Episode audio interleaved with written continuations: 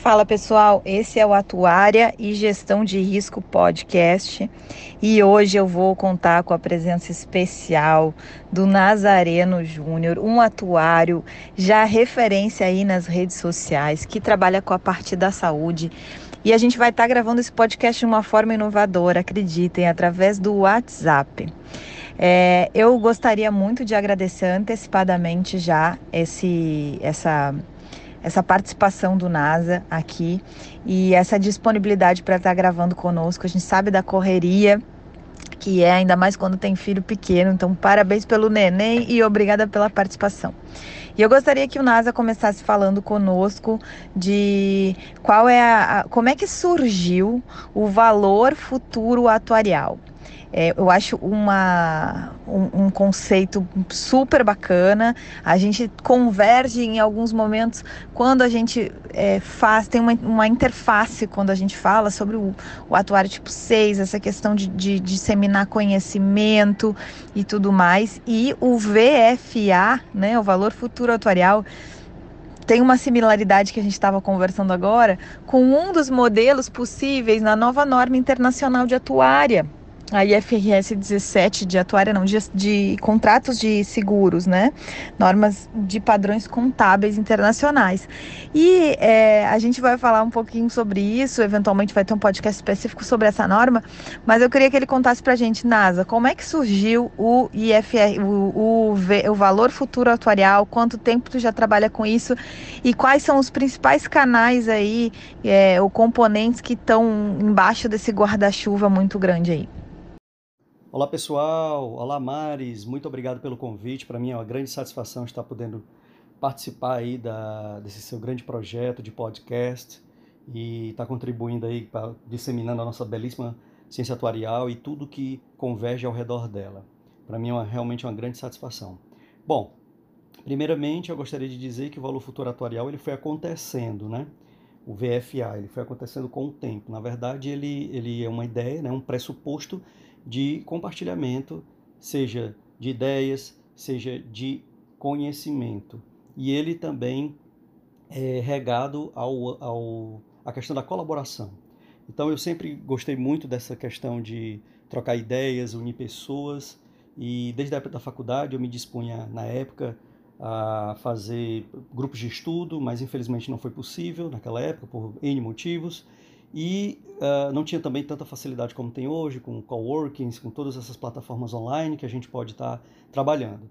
E, na verdade, começou esse compartilhamento começou com palestras né, na faculdade, na UFC, aqui na Universidade Federal do Ceará, e foi se estendendo um pouco mais para outros estados, até que em 2015, de fato, eu fiz, eu fui convidado para ministrar um curso no IBA, né, e no retorno desse, desse curso eu postei o meu, uma foto uh, com todos que estavam lá presentes e um colega meu, que inclusive tinha se, se formado comigo na época, disse: Olha, Nasa, está muito legal essa tua ideia de estar tá sempre compartilhando, porque realmente os atuários são, uh, não tem muito essa, essa, essa dinâmica, né? Bom, aquilo ali foi a gota d'água para eu realmente cair em campo. Então, final de 2015, a gente começou então a, a, materializar um pouco mais isso aí. E eu sempre fui um cara que gostava, sempre gostei muito de futuro, futurismo, né? E eu tive uma ideia de, de, do primeiro artigo a ser lançado no LinkedIn, né? ele tem um nome inclusive de valor futuro atuarial, então inicialmente ele tinha a informação de como é que seria o futuro da nossa profissão, né? o que é que seria necessário, inclusive pautando a questão dos tipos de atuários, a, a, a importância da questão da, da intuição e todos os outros é, elementos ali que com, estavam compondo essa, esse meu insight. E de lá eu fui, é, na verdade, ele foi ampliando um pouco mais para um, mapa mental, onde esse mapa mental tinha basicamente tudo que eu achava que a, a profissão tinha que se adaptar né, para o futuro. E depois ele veio então a entrar para a questão do, do, do artigo do Atuário do Futuro e toda essa questão de futuro, de compartilhamento, de, de conectar pessoas e ideias acabou que eu achei esse nome mais interessante para ser o, o grande guarda-chuva. Por que valor futuro atuarial? Porque sempre a gente está calculando valor presente atuarial. A gente leva os valores para o futuro e traz a valor presente. Então, por que não tratar realmente o futuro, o valor, de, o valor atuarial para o futuro? Né? Então, com essa pegada de gestão de risco, né? tentando, é, é, tentando ajudar de qualquer forma, alguma forma, tanto a sociedade atuarial como a sociedade como um todo. Né? Então, esse grande guarda-chuva ele é composto por diversos outros subprodutos, tá? que é o NASA News, que são notícias que eu, que eu publico diariamente no meu LinkedIn. Nós temos assuntos atuariais, que deu uma paradinha, né, mas deve retornar no futuro. Nós temos 37 episódios dos mais diversos temas, inclusive você participou, né, falando sobre o IRFS 17. Nós temos os artigos, mais de 130 artigos no LinkedIn. Nós temos o NASA Jobs, né, que eu compartilho também semanalmente algumas vagas atuariais. Nós temos algumas publicações científicas, inclusive em revistas, né, que, de, de publicação de artigos em alguns, alguns eventos. Tem o Fala NASA, né, que até coloquei aqui em votação, é um futuro podcast, ainda estou me planejando para lançar esse subproduto. Tem um canal do YouTube, né, Nazareno. Tem o NASA Talk, que é, anualmente eu faço, é uma live com três amigos, assuntos diversos, para a gente fazer exatamente essa conexão. Tem as entrevistas, né? Uh, quem, quem tiver a oportunidade de ir lá no Linktree, você vai perceber que tem algumas entrevistas minhas em alguns lugares, que eu falo também dessa disseminação do, da atuária. Reflexões futuristas, né, como o próprio mapa mental do valor futuro atuarial, palestras e cursos, né, que foi dado início, e eu lancei há pouco tempo aí o, o e-book, né? Então, basicamente, o valor futuro atuarial, digamos, é esse, esse guarda-chuva gigante com vários conteúdos, com o propósito realmente de conectar pessoas e ideias se utilizando da nossa belíssima ciência atuarial. É muito legal esse conceito, Nasa, da gente ter é, visão de futuro sobre a nossa profissão. Isso aí faz toda a diferença para o profissional. E nessa linha que tu vem trazendo para a gente e que a gente vem contribuindo, colaborando, é, o que, que você destaca dentro das habilidades necessárias para o futuro como importante para alguém que está lá estudando ciências atuariais no meio da graduação, porque a gente tem aqui no podcast, eu e você também temos muitos seguidores lá no Instagram que são estudantes, né, de atuária. E aí algumas vezes, diversas vezes as perguntas vêm nesse sentido: "Nossa, mas o que que eu faço de de habilidade extra?" Eu sempre coloquei o exercício da criatividade, até trago dentro de uma das, das, das minhas palestras do Atuar Tipo, tipo 3 um, um framework de bloqueios da criatividade, porque eu trago muito as pesquisas do Murilo Gun, que a gente nasceu criativo, desaprendemos a ser criativos e, portanto, precisamos desbloquear a criatividade. E aí eu trago o framework com é, os bloqueios que a gente sofre em relação à criatividade. E o outro ponto que eu trouxe até no podcast anterior é, a questão do desenvolvimento do pensamento crítico. A Marta Gabriel é uma grande expoente em relação a essa habilidade, né, de, de treinar o pensamento crítico. E, mas eu queria saber de ti, assim, eu, eu tenho alguns outros que são importantes, mas esses dois acabam sendo os que eu normalmente mais comento. Acredito também que essa questão da, da inter-relação, da habilidade de, de construir network, de conexões e tudo mais, é algo, seria um terceiro pilar aí essencial. Lá no atuário tipo 3, tipo 6, a gente tem seis habilidades né, destacadas. Mas eu queria saber, assim, se tu tivesse que dar uma dica. Diz, ó, é, eu tô me formando, tô, tô, sou um aluno de ciências naturais, estou me formando e eu, preciso, eu deveria também me preocupar, além da, das habilidades de conteúdo, lógico, matemáticas e tudo mais, é, o que, que, mais eu deveria me preocupar em desenvolver como habilidade? Vai, dá a tua dica aí de e juntos, se tu quiser dar uma, uma dica em relação à tua habilidade, dá a dica de pelo menos um ou dois dos, dos textos que você já escreveu. Cita o título aí para o aluno poder buscar mais dessas matérias, né? Por favor. Com certeza, Maris, a questão do futuro não pode estar fora do ambiente atuarial. Muito embora nós atuários realmente temos a sensibilidade de ver, de ter um olhar mais de longo prazo, um, um olhar mais prospectivo de analisar diversos cenários dentro de um ambiente de gestão de risco.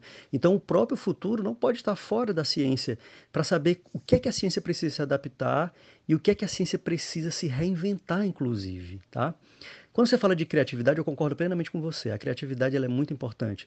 Eu já presenciei cenas de atuários falando que não precisava de criatividade porque bastava só aplicar uma fórmula matemática ou fazer a metodologia pronta que estava ali nos livros. Isso não é bem verdade. De vez em quando você se depara com situações onde não existem metodologias, onde você vai ter, vai ser necessário você criar uma metodologia ou adaptá-la. Isso para mim é criatividade. Então, muito cuidado com esse tipo de afirmação. E uma dica que você me pede, eu diria comunicação. Apesar de ser muito abrangente, há dois anos eu fiz um curso de oratório e percebi a necessidade de saber respirar na hora de falar, de fazer a construção, da interrelação entre as frases, do negociar, do olhar no olho, de comer uma maçã antes para fazer uma limpeza da tua garganta. Ou seja, diversos pormenores que fazem uma total diferença na hora de você apresentar um trabalho. Né? Sempre os atuários estão por trás dos computadores e, por causa disso, ficam sempre por trás das cortinas. Então, você saber apresentar um trabalho muito bem é, elaborado, é, sem apresentar muitas fórmulas matemáticas, não precisa. Muita gente não quer saber disso, muita gente tem pavor de matemática, infelizmente. Isso é uma coisa que ainda precisa ser conquistada, porque tudo na vida tem matemática. Mas se você puder fazer exemplos lúdicos, se você puder fazer alguma história, né, algumas analogias mais simples, é muito válido, é muito válido. Então eu diria que comunicação realmente é muito importante. Eu daria essa dica. E para finalizar, dois artigos que eu poderia citar os nomes aqui para já deixar aí o, ou no radar da, do pessoal, é a Sociedade dos Atuários Mortos, fazendo alusão exatamente ao filme, né, ao grande clássico Sociedade dos Poetas Mortos, mas exatamente nesse aspecto da introspecção, que há muito, muitos atuários ainda persistem, e que é necessário se expor mais, se vender mais, né? se vender no sentido de você mostrar sua importância, né? obviamente sem, com humildade, né? nada de, de egocentrismo. E o outro, eu, diria, a atuária. É atuária exatamente fazendo uma provocação sobre a questão dos ramos de atividade. Se nós somos uma ciência multidisciplinar e nós podemos, nós respiramos o risco e todo tipo de negócio tem risco, então por que ficar ainda atrelado apenas aos ramos principais tradicionais que muitas vezes são por exigências de órgãos reguladores? Incrível essa, essa resposta. Eu acho que são dicas essenciais para quem está aí se formando em atuária. Sabe que esse ano a gente fez, teve a experiência aqui em casa, e a gente tem o costume né, de, de fazer cursos online. É, um dos cursos online que eu já fiz foi o de criatividade mesmo no Murilo Gun. Outros, eu já fiz diversos cursos online. E um dos cursos agora mais recentes que a gente fez foi um curso de oratória que é online, com diversos exercícios. E o que a gente comenta é, é que um curso, uma habilidade, uma nova ferramenta, ela não tem utilidade se a gente não coloca ela na prática. Então não adianta, por exemplo, o caso que tu deixa aí da maçã, aprender isso, ouvir isso e não executar. A gente descobriu aqui é, através desse curso diversos exercícios para aquecer os músculos da face e os músculos da garganta. É, quando eu, me lembra muito quando eu comecei a dar aula 10 anos atrás, na URGS, eu não sabia falar. Então, à época, eu procurei uma fonoaudióloga, porque eu dava aula durante praticamente 6 horas direto, em pé, das 5 da tarde até as 11 horas da noite, eram duas disciplinas. A primeira com três créditos, a segunda também com três créditos, então o nosso horário era mais expandido. E aí, por conta disso, o uso da, da, das cordas vocais, que são músculos, né? Eles eram muito além do que eu normalmente estava acostumada. Embora a mulher fale muito, o uso das minhas cordas vocais não, não tinha passado por um exagero desses. E aí eu fiz vários exercícios, com, inclusive com canudos, canudos de vidro, né? Tem um nome para aqueles canudos, é, fazendo vibrar a água e tudo mais. Tem vários exercícios bacanas. E agora, mais recentemente, quando a gente fez esse curso de oratória, a gente adquiriu vários exercícios. Eu digo a gente, eu e meu marido, porque meu marido também tem um podcast, também faz um podcast, também trabalha dando aula de jiu-jitsu, trabalha fazendo lives, trabalha fazendo conteúdos digitais. Tudo isso exige da gente é, a, a prática da fala de forma profissional.